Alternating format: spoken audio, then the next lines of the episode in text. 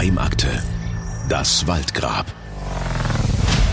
Die Entführung von Ursula Herrmann. Ein Podcast von Antenne Bayern. Episode 2. Der Prozess. Ich bin Christoph Lemmer, Investigativjournalist von Antenne Bayern. Gemeinsam mit Cordula Senft aus der Nachrichtenredaktion und Markus Pöpperl, unserem Bayern-Reporter in Schwaben, öffnen wir die Akte zu einem der spektakulärsten Kriminalfälle Bayerns. In diesem September jährt sich die Tat zum 40. Mal. Ursula, sie ist ein 1,40 Meter großes, zierliches, blondes Mädchen, radelt von ihrer Tante nach Hause. Zwei Kilometer durch ein Waldstück am idyllischen Ammersee, das sie hier Weingarten nennen. Das Schulkind wird von seinem roten Fahrrad gezogen, vermutlich mit Lachgas betäubt und in eine hochkant vergrabene Holzkiste im Waldboden gesperrt. 27 Jahre lang sucht die Polizei nach Tatverdächtigen, überprüft 40.000 Spuren. Auch Aktenzeichen XY ungelöst befasst sich mehrfach mit dem Fall. Sie erinnern sich vielleicht, die zehnjährige Schülerin Ursula Herrmann aus Echingen am Ammersee war entführt und in einer vergrabenen Kiste gefangen gehalten worden. Als das Mädchen Wochen später gefunden wurde, war es tot. Im Mai 2008, 27 Jahre nach der Tat, vermeldet dann die Augsburger Staatsanwaltschaft, es gibt neue Erkenntnisse im Fall Ursula Herrmann. Ein Tatverdächtiger wurde festgenommen. Es ist Werner M., ein Mann, der schon unmittelbar nach der Entführung ins Visier der Fahnder geraten war. Nach der Tat ist er umgezogen nach Schleswig-Holstein. Eine Hausdurchsuchung wird 2007 durchgeführt. Die Beamten finden ein Tonbandgerät. Und zwar eines, wie es die Erpresser damals benutzt haben sollen. Und dieses Tonband soll Werner M. überführen. Er will es auf einem Flohmarkt gekauft haben, kann es jedoch nicht beweisen. Die Ermittler hören sich bei den Flohmarkthändlern um, erhoffen sich sachdienliche Hinweise im Zusammenhang mit einem, Zitat, Kapitalverbrechen. Nach diesem Aufruf hat sich verständlicherweise niemand gemeldet. Jedenfalls bei einer früheren Hausdurchsuchung am Ammersee wurde kein solches Gerät bei ihm gefunden. Am 18. Februar 2009 beginnt vor dem Augsburger Landgericht ein Indizienprozess der Superlative gegen Werner M. Er endet nach 55 Prozesstagen gut ein Jahr später. Also es war mit Sicherheit der umfangreichste Prozess in meiner Richterlaufbahn. Als erstes erinnere ich mich an die Coolness, mit der der Angeklagte eigentlich aufgetreten ist, schon am ersten Tag. Der wäre auch nicht verurteilt worden, wenn es nicht den angeblichen Kronzeugen gegeben hätte und wenn es nicht dieses Tonband gegeben hätte. Der Herr Werner weigert sich, seine Tat aufzuarbeiten. Ja, bitteschön, welche Tat? Das Urteil gegen Werner M. lautet lebenslänglich. Bis heute ist umstritten, ob in der JVA in Lübeck der Richtige einsetzt. Der Prozess stützte sich auf zwei Hauptindizien. Die Zeugenaussage eines Mannes aus dem Jahr 1982, Klaus P. Er hatte damals gestanden, für seinen Bekannten ein Loch im Wald gegraben zu haben. Wenige Stunden später aber widerrief er sein Geständnis. Wurde Klaus P. in den 80ern noch als unglaubwürdig und alkoholabhängig abgestempelt, haben ausgerechnet seine Ausführungen jetzt den Angeklagten schwer belastet. Selbstaussagen konnte er nicht. Er starb 1992. Außerdem war da das Tonbandgerät, das bei den Erpresseranrufen benutzt worden sein soll. Hermann? Ja? Ausgerechnet ein Mann zweifelt an der Schuld. Ursulas ältester Bruder Michael. Aber von vorn. 100 Hinweise gehen im Herbst 1981 bei der Polizei ein. Ein Hinweis führt zu Werner M. Der ist damals 31 Jahre alt, geschieden und ist gelernter Fernsehtechniker. In Greifenberg betreibt er die Fernsehklinik Ammersee. Allerdings hat er Schulden. 130.000 Mark und muss seinen Laden zumachen. M ist handwerklich begabt und er hat nach der Tat regelmäßig den Polizeifunk abgehört. Dazu kommt, dass er Zeugen, die ihn belasten, wegen ihrer Aussagen zur Rede stellt. Werner M. wird vier Monate nach der Tat auch mal festgenommen, dann aber wieder freigelassen. 2007 observieren Ermittler ihn, hören sein Telefon ab. In einem Telefonat bezeichnet er den Tod von Ursula Herrmann als Betriebsunfall und spricht über Verjährung. Bayern-Reporter Markus Pöpperl nimmt uns mit ins Landgericht Augsburg. Im Gerichtssaal steht eine Holzkiste, ein Nachbau. Zu erkennen sind viele Metallriegel und das Belüftungsrohr aus Kunststoff mit braunem Klebeband umwickelt. Ursulas rotes Fahrrad mit dem weißen Bremsseil und den gelb umrandeten Reifen steht daneben. Weitere Gegenstände liegen auf dem Tisch. Comichefte, Wasser, Schokolade, Apfelsaft, ein Transistorradio. Alles Beweise geborgen aus der Kiste. Die Gegenstände wirken irgendwie fürsorglich wie Reiseproviant. Man betrachtet sie und weiß genau, dass es ein grausames Verbrechen war. Eine erschütternde Verbindung. Die Ermittler fanden Fingerabdrücke auf dem braunen Klebeband. Sie passen nicht zu Werner M. Am ersten Prozesstag beteuert er in einer langen Erklärung seine Unschuld. Werner M. ist ein Berg von einem Mann, Vollbart, Brille und von seiner ganzen Erscheinung her kein Sympathieträger. Holger Wolf Sabinski, langjähriger und erfahrener Gerichtsreporter der Augsburger Allgemeinen, erinnert sich. Er war bei allen 55 Prozesstagen dabei und ich habe mich mit ihm getroffen. Also als erstes erinnere ich mich an, an die Coolness, mit der der Angeklagte eigentlich aufgetreten ist. Schon am ersten Tag. Er hat da eine über 20-seitige Erklärung vorbereitet gehabt und hat so Dinge vorweggenommen, wie er sagte, es, wir werden in diesem Prozess sinngemäß viele Versuche erleben, mich als ganz schlechten Menschen darzustellen. Und, und er hat auch selbst eingeräumt, dass er einige Dinge gemacht hat, die vielleicht nicht so witzig waren. Es gibt da diese berühmte Geschichte vom, vom Hund in der Gefriertruhe, den er da angeblich reingesteckt hat, weil er ihn genervt hat. Und, und dann ist er auf die Wiesen gefahren und als er zurückkam, naja, war es das mit dem Hund ein ja, sagt natürlich schon was über den Charakter eines Menschen aus, das ist gar keine Frage. Und er wurde auch von vielen Zeugen so beschrieben als Zyniker, als, als Choleriker, auch aufbrausend, teilweise gewaltbereit wirkend und so. Und so habe ich ihn auch erlebt. So eine Mischung aus, aus extrem kühl aber man hatte irgendwie das Gefühl, in dem Mann brodelt was, ja. Und, und das war für mich schon, schon bemerkenswert, wie er aber auch dann, dann diese, diese Dinge vorweggenommen hat, die dann später tatsächlich kamen, zwangsläufig. Und die Argumentation, okay, ich bin kein, ich bin kein guter Mensch vielleicht, aber macht mich das automatisch schon zum Täter im Fall Ursula Herrmann. Das ist natürlich ziemlich clever auch argumentiert. So, das, das fand ich, fand ich ganz spannend, ähm, so zu sehen, dann natürlich ähm, diese Momente morgens schon, da kommt man am, keine Ahnung, wie vielten Prozesstag rein in der Früh und, und, mitten im Raum, in dem großen Schwurgerichtssaal, steht dann diese Kiste, die man, die man zuvor ja auch noch nicht im Original gesehen hat. Das Original existiert in dem Fall so, so nicht mehr, das hat man ja auseinandergenommen komplett und aber ein Nachbau gefertigt, auch für solche Zwecke. Und das sind natürlich unglaublich beklemmende äh, Momente. Es gibt ja zwei Hauptindizien. Das ist einmal das Tonbandgerät, mit dem die Erpresseranrufe getätigt sein sollen. Und dann gibt's auch noch einen äh, mutmaßlichen Mittäter, der 92 verstorben ist, der ein Geständnis abgegeben hat in den 80ern, das damals aber nicht für glaubwürdig erachtet wurde. Was sagst du dazu? Man hat alte Indizien neu bewertet, hat sich alles nochmal angeschaut und hat sich überlegt, was könnte denn die plausibelste Erklärung sein, die plausibelste Tathypothese und ähm, hat damals ein Geständnis abgelegt, das aber nicht ordentlich protokolliert wurde bei der Polizei. Das lässt natürlich Fragen auf. Man hat den an mehreren Tagen, wenn ich mich richtig erinnere, vernommen. Und irgendwann, als der Hauptermittler, der damalige Soko-Leiter, auch dann Raum verlassen hat, äh, soll er dann auf einmal gesagt haben, er möchte was sagen, sei unruhig geworden, habe, glaube ich, sogar zu zittern begonnen und so.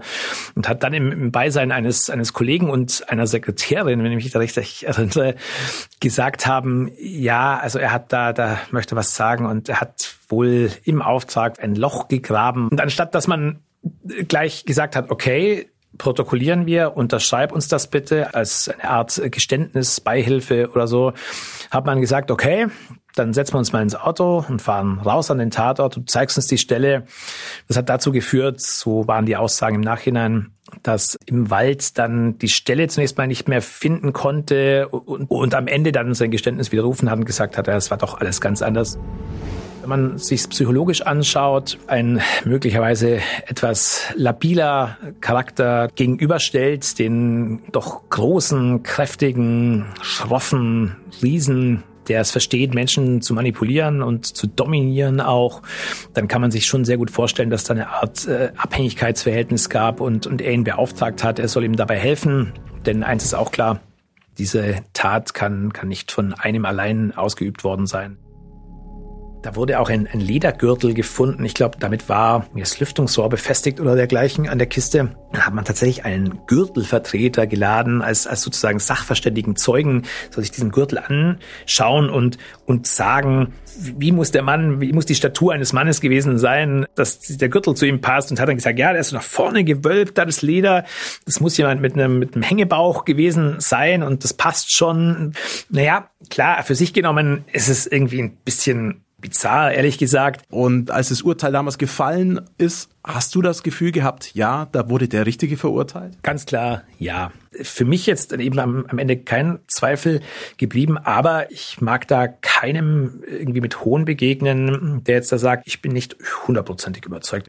Aber die, diese Zusammenschau der Indizien, die haben es für mich ausgemacht, dass ich am Ende überzeugt war, ja, das ist der Richtige. Erinnert sich der Augsburger Gerichtsreporter. Walter Rubach, der Verteidiger des Verurteilten, zweifelt an der Indizienkette und glaubt auch nicht dem mutmaßlichen Helfer mit dem Spaten. Was sie betrifft, muss man sagen, dass es ein ausgesprochen windiger, wenn auch sehr intelligenter Bursche war, der aber, und das ist der eigentliche Punkt, der aber zu der damaligen Zeit, als er vernommen wurde, und zwar wurde er vernommen von den, ich sag's mal so, Hauptsachbearbeitern, die an sich hätten begeistert sein müssen, als er gestanden hat, für den äh, Angeklagten die Grube gegraben zu haben, dass diese Hauptvernehmungsbeamten selbst nicht davon überzeugt waren, dass man auf den ein, eine weitere Verfolgung stützen könnte. Und dennoch kam das Gericht, obwohl es den Zeugen nicht mehr hören konnte, 25 Jahre später auf den Gedanken, diese Aussage reicht aus. Also 25 Jahre nachdem Menschen, die mit dem persönlich zu tun gehabt haben, gesagt haben, der taugt nicht als Beweismittel. 25 Jahre später sind die Richter der Meinung, der taugt sehr wohl was als Beweismittel. Auf den stützen wir eine Verurteilung des Angeklagten. Und das halte ich für ausgesprochen fragwürdig. Wolfgang Rothermel, er war damals der Vorsitzende Richter, sieht die Sachlage natürlich anders. Er war 35 Jahre bei der Justiz. Dieser Prozess war sein umfangreichster. Es war möglicherweise eine Fehleinschätzung der damaligen Ermittlungsbeamten. Für uns war wesentlich, er hat ohne Druck erklärt, er hätte die, das Loch für die Kiste gegraben.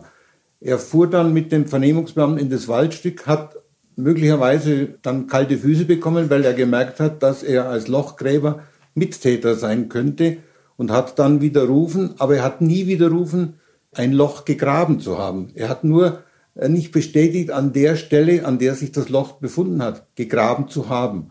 Allerdings haben wir auch noch einen Zeugen äh, gehört, der gesehen hat, wie er mit dem Spaten am Mofa aus diesem Waldstück auf die Hauptstraße ausgefahren ist. Das war für uns dann entscheidend, äh, dass wir sagen, er hat damals ohne Druck die Wahrheit gesagt.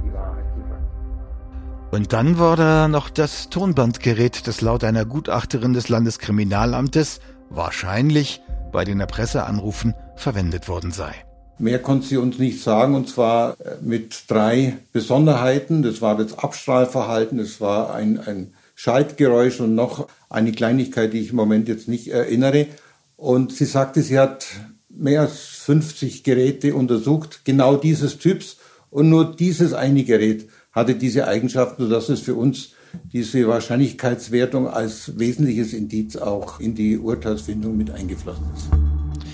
Die Frage, welche Geräusche entstehen beim Drücken der Pause-Taste im Play-Modus? Bruder Michael, selbst Musiklehrer und technikaffin, er besitzt ein eigenes Tonstudio, meint dagegen, dass die übereinstimmenden Geräusche reiner Zufall seien. Um das zu beweisen, hat er selbst Indizien gesammelt und 2019 der Augsburger Staatsanwaltschaft übergeben. Michael Herrmann vermutet, dass die wahren Täter Jugendliche waren, die unweit des Tatortes im Schondorfer Landheim, einem Elite-Internat, gewohnt haben. Darauf werden wir in der nächsten Folge unseres Podcasts näher eingehen. Im Indizienprozess gab der Angeklagte Werner M. in Sachen Tonband eine Erklärung ab, die ja ziemlich logisch klingt. Gerichtsreporter Holger Wolf Sabinski. Er sagte sinngemäß, wenn ich wirklich dieser, dieser abgefeimte, kühl planende Täter bin, wieso zum Teufel sollte ich dieses Tonband 27 Jahre lang aufbewahren bei mir zu Hause, dann hätte ich es längst entsorgt. Ich bin noch nicht doof. Nach 55 Prozesstagen wurde Werner M. schuldig gesprochen. Seine Frau, die ebenfalls angeklagt war, wird freigesprochen. Ihr kann nichts nachgewiesen werden. Es war ursprünglich mal vermutet worden, dass sie bei den Erpresserbriefen geholfen hat. Werner M. sitzt in der JVA in Lübeck eine lebenslange Haftstrafe ab und beteuert bis heute, ich habe Ursula Herrmann nicht entführt. Im ZDF sagt er, wenn man hier in der Anstalt ist und man, da wird man als Tatleugner geführt. Und der Tatleugner ist, der kommt sogleich mit dem Sittlichkeitsverbrecher. Das ist die unterste Stufe. Und sie haben, sie kriegen keine Ausführungen. Das ist alles nicht vorgesehen, solange sie nicht ihre Tat aufarbeiten. Das steht doch im Vollzugsplan drin der Herr Werner, der weigert sich, seine Tat aufzuarbeiten. Ja, bitteschön, welche Tat? Markus, du hast mit Werner M. Kontakt gehabt. Ja, genau, und eigentlich wollte ich auch persönlich mit ihm sprechen. Die JVA in Lübeck hat ein persönliches Treffen wegen der Pandemie dann abgelehnt. Zu einem Telefonat hat er keine Einwilligung erteilt, aber er war bereit, sich schriftlich zu äußern. Er bezeichnet das Urteil gegen ihn als Justizverbrechen. Er sitzt im Rollstuhl, kann weder stehen noch gehen, wie er schreibt. Der Privatdetektiv, der für ihn den Verkäufer des Tonbandgerätes aufspüren sollte, sei angeblich kurz vor dem Ziel verstorben und jetzt könne niemand seine Arbeit fortsetzen. Wir erinnern uns, Werner M. behauptet ja, dass er das Tonbandgerät, das im Prozess als Hauptindiz galt, erst 2007 auf einem Flohmarkt gekauft hat. Das Bekennerschreiben vom letzten November, das unter anderem bei Michael Hermanns Anwalt eingegangen ist, enthält seiner Meinung nach kein Täterwissen, sei nur bla bla. Werner M. könnte 2023 auf Bewährung freikommen, das sei allerdings sehr selten bei sogenannten Tatleugnern, wie er schreibt. Richter Rothermel bleibt auch elf Jahre nach der Verurteilung von Werner M. dabei. Es sitzt der Richtige. Wenn Kritik am Urteil geübt wird, werden im Wesentlichen nur das Tonband oder der Zeuge Pfaffinger als Alkoholiker in Raum gestellt. Es werden die anderen mindestens zehn weiteren Indizien, die für unser Urteil maßgebend waren, werden völlig ignoriert. Das ist die kriminelle Energie, das ist das Motiv des Offenbarungseides geleistet hatte. Es ist, dass er immer wieder gesprochen hat, man müsste auf einen Schlag zwei Millionen. 1981 wäre es üblich gewesen, eine Million. Nee, schon zwei Millionen. Er hat eine Waffe besessen und er hat einen Täter für, für Überfall gesucht. Er hat auch diesen Hund in der Gefriertruhe ersticken lassen. Also das ist eine Mentalität, die äh, auch für unsere Urteilsfindung eine erhebliche Rolle gespielt hat. Die Tat wäre nach 30 Jahren verjährt. Die Justiz und die Polizei waren unter Druck. Ein Mann wurde verurteilt. Zweifel bleiben. Zu viele Fragen bleiben offen. Und zu viele Spuren wurden über die Jahre verwischt. Ermittlungspannen und Spuren, die andere verdächtig machen. Denen gehen wir in der nächsten Folge nach. Geheimakte. Das Waldgrab. Die Entführung von Ursula Herrmann. Ein Podcast von Antenne Bayern. Jetzt abonnieren.